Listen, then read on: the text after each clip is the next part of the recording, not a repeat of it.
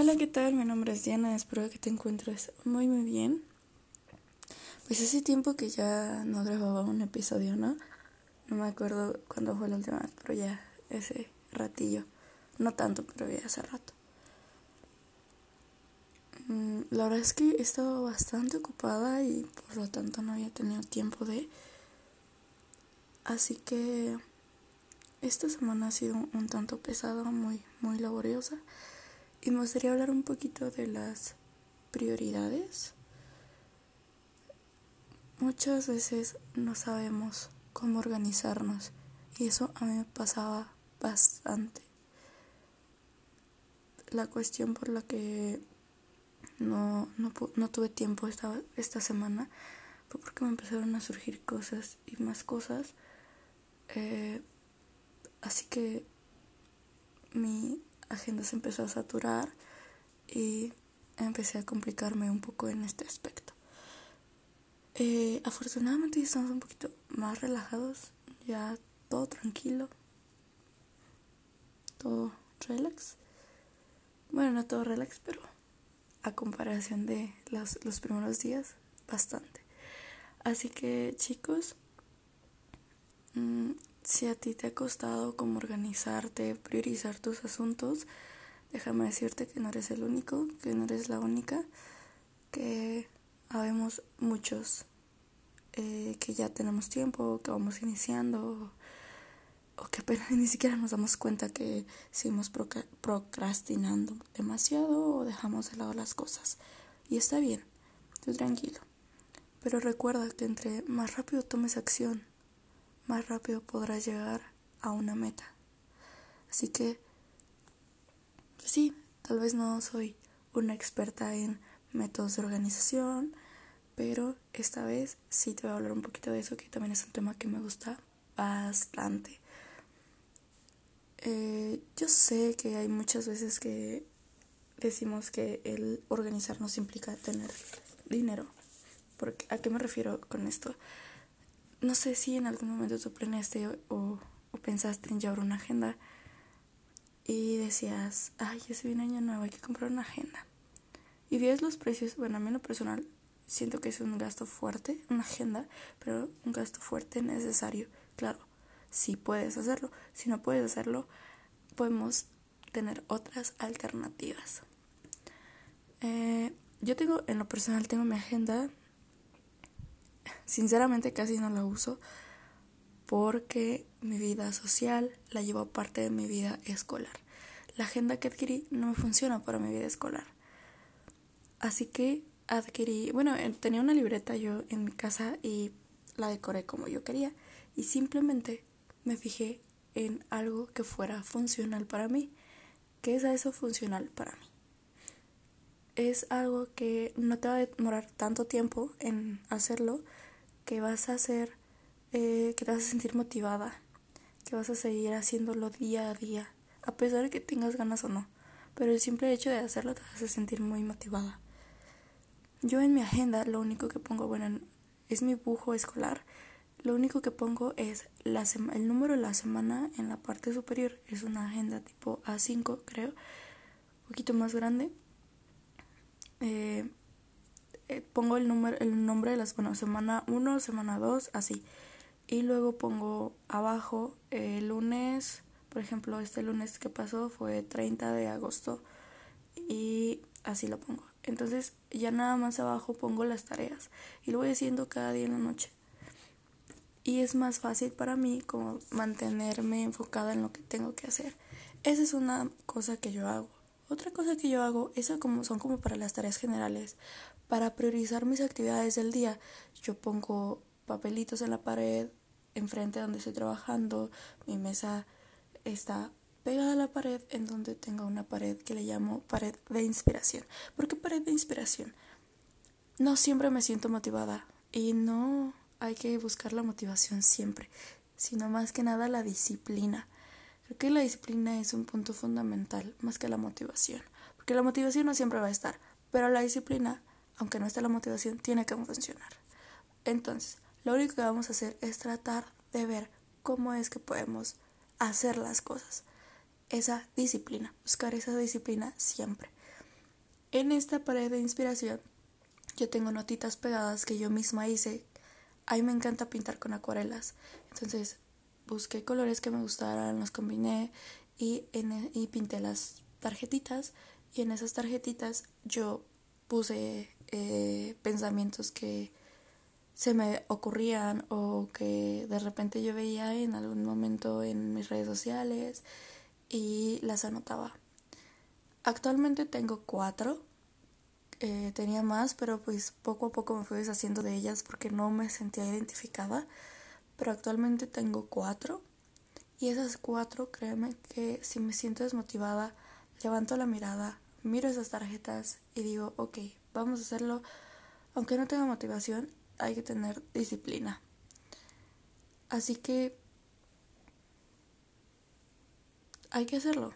No te preocupes por la motivación, simplemente crea disciplina y prioriza tus actividades. Ah, debajo de estas notas yo tengo una lista, una lista que cambio cada mañana. ¿Por qué cada mañana?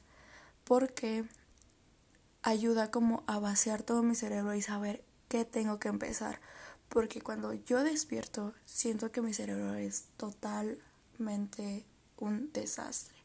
Así que abro mi libreta, mi dibujo de la escuela, anoto las actividades que tengo pendientes para hoy y realizo, o sea, lo pego pues en la pared para yo poder seguir haciendo mis actividades. Conforme va pasando el día voy tachando esas actividades para que se haga más fácil la realización de tareas. Y poco a poco se va o sea se va cortando esa lista y de repente ya no tengo nada que hacer. Al principio sí se me hizo difícil más que nada por la disciplina porque había veces que decía no es que sí puedo hacerlo así pero no ahí me di cuenta que el orden de los factores sí altera el producto porque si yo iba anotando cada vez que hacía una tarea, me distraía demasiado. Así que yo te recomiendo que hagas la lista primero, ya sea antes de dormir o al momento de despertarte, para que tú puedas seguir haciendo tus actividades conforme las vas haciendo. Bueno, para que no tengas como huecos de trabajo en el día, que utilices un método de concentración, bueno, un método para accionar. Eh, sería como el pomodoro, o por lapsos de tiempo que tú digas, ok, a lo mejor el pomodoro no me sirve, pero lo puedo hacer como en una hora. Y ya, eso, o sea, lo haces.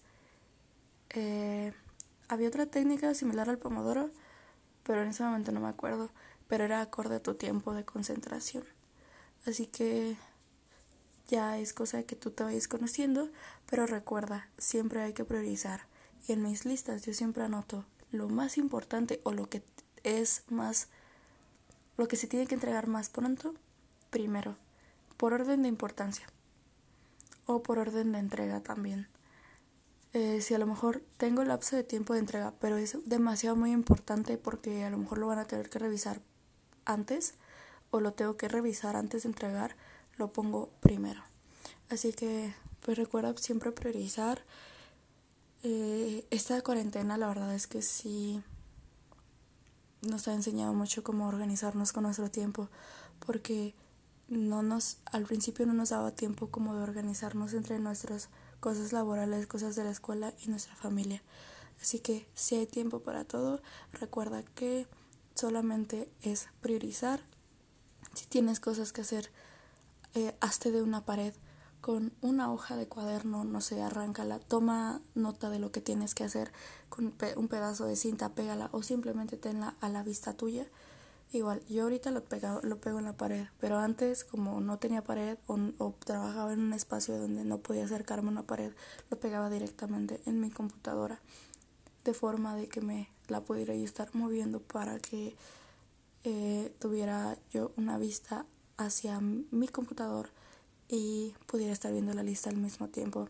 Así que no te sobreesfuerces, simplemente crea un método que tú crees que vas a poder seguir llevando a lo largo de varios días y te vayas acostumbrando, pero que sobre todo lo disfrutes, porque si no lo disfrutas, lo vas a terminar dejando y tampoco te llenes de tareas, tampoco quieras hacer todo en un mismo momento, porque eso no se va a poder.